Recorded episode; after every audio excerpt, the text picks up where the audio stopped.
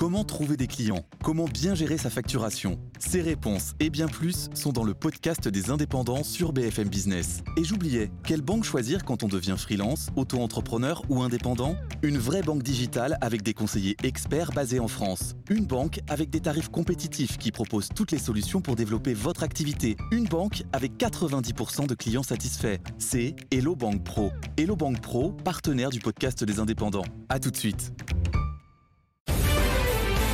BFM Business, BFM Patrimoine, la polémique.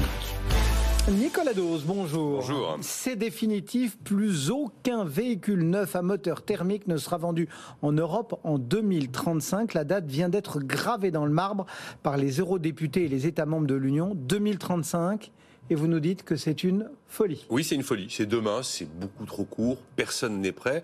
Alors on connaît les habitudes européennes, la main sur le cœur pour la sauvegarde de la planète, à être toujours dans une précipitation euh, un peu incroyable, avec des excès de normes et des excès de réglementation.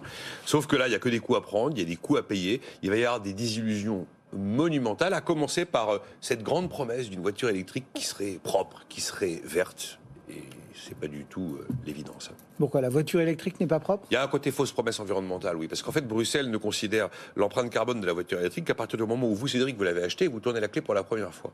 Sauf que si on prend tout le cycle du produit, depuis euh, l'extraction euh, des matières premières, la production, le recyclage, jusqu'effectivement à la période où elle roule, eh ben, les évaluations qui ont pu être réalisées nous disent que pour une petite citadine, il faut avoir parcouru entre 50 000 et 40 000 kilomètres avec une électrique pour avoir une empreinte carbone et un bilan d'émissions de gaz à effet de serre supérieur aux véhicules thermiques. Et euh, la bascule est beaucoup plus lointaine si vous prenez un SUV.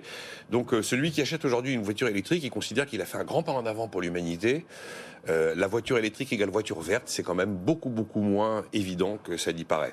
Qu'est-ce qui doit faire douter de la pertinence de cette date de 2035 C'est les industriels qui le disent. On est devant un choix politique pur. Ça n'est pas un choix industriel. Donc maintenant, ils sont les premiers à dire ben, on va essayer de de respecter le calendrier maintenant qu'on nous l'a imposé. Mais quand vous en parlez à des industriels de l'automobile, par exemple Carlos Tavares, qui a été l'un des premiers à tirer le ciel d'alarme, il dit est-ce que l'électrique c'était le bon choix? Est-ce que finalement l'hybride en termes de coût de fabrication et d'empreinte sur l'environnement n'est pas préférable à l'électrique?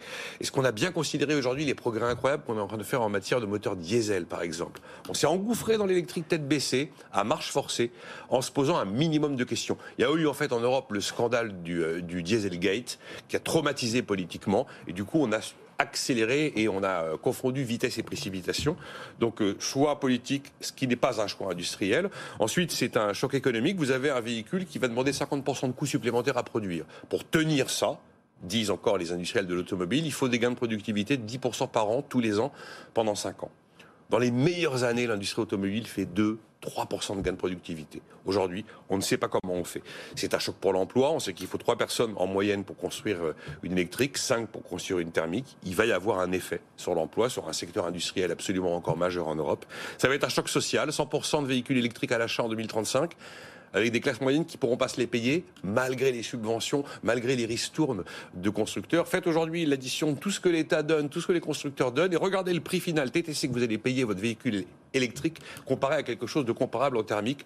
C'est astronomique aujourd'hui, ce qui veut dire qu'on installe un clivage entre les riches et les pauvres, un clivage entre les urbains euh, et les ruraux, et, euh, sans compter les ZFE, les zones à faible émission, qui vont en plus écarter des centres-villes, ceux qui n'auront pas eu la possibilité de se payer les fameux véhicules propres comme on dit.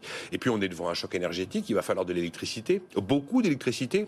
Même comme on passe l'hiver aujourd'hui, euh, il va donc falloir des capacités de production importantes. Avec comment est-ce qu'on va produire cette électricité et comment on la distribue? Le retard de la France en termes de bornes de recharge et notamment de recharge rapide est monumental. On est à 4 bornes pour 100 km, on est à 20 en Allemagne. Et puis comment on fait par exemple dans des régions qui sont totalement sous-peuplées l'hiver et totalement surpeuplées l'été? En Corse, vous avez 300 000 personnes en hiver, vous en avez 3 millions 3 en été. Comment on va Enfin voilà, on est devant des, des chocs en série. Et on a l'impression qu'au niveau politique, j'entends bien, on les a complètement évacués pour ne se concentrer que sur le mythe de la transition à marche forcée. Qui euh, sera le gagnant de la mutation de ce parc automobile européen à l'électrique? Compte tenu de la date très proche, on le sait déjà. C'est la Chine. Voilà, la Chine vend un véhicule électrique sur deux aujourd'hui, et euh, les véhicules chinois sont euh, 30% moins cher que les véhicules fabriqués en Europe. Vous avez un grand loueur allemand qui s'appelle Sixt, qui a commandé 100 000 véhicules électriques au chinois Bird, plus 100 000 de plus pour les six années suivantes. C'est vers Bird qu'il s'est tourné. Et puis c'est un choc de souveraineté. La Chine détient encore 80% du marché des batteries. Alors on va me dire, oui, mais on construit des usines de batteries chez nous. Oui, mais qui vont sortir des batteries dans 10, 12, 13 ans? Euh, idem pour toutes les matières premières, le lithium, euh, le cobalt notamment, dépendent de très très peu d'une poignée de pays qui, auront dans leurs mains l'or de demain. Euh, et on va me dire, oui, c'est bien, on fait une carrière de lithium dans l'Allier. Oui, la carrière de lithium dans l'Allier, elle ne produira pas avant 2035. Donc on va très vite, on veut aller très vite, on veut donner le, le, signal euh, du continent vertueux, et je pense que ça va se payer très cher dans des quantités de domaines. Nicolas Dose et la polémique du jour. Merci Nicolas. Le marché parisien, lui, bah, reste ancré en territoire positif et même assez au perché, même si la marge de fluctuation du jour est assez étroite, plus 1,58%, 6365 points pour le CAC 40.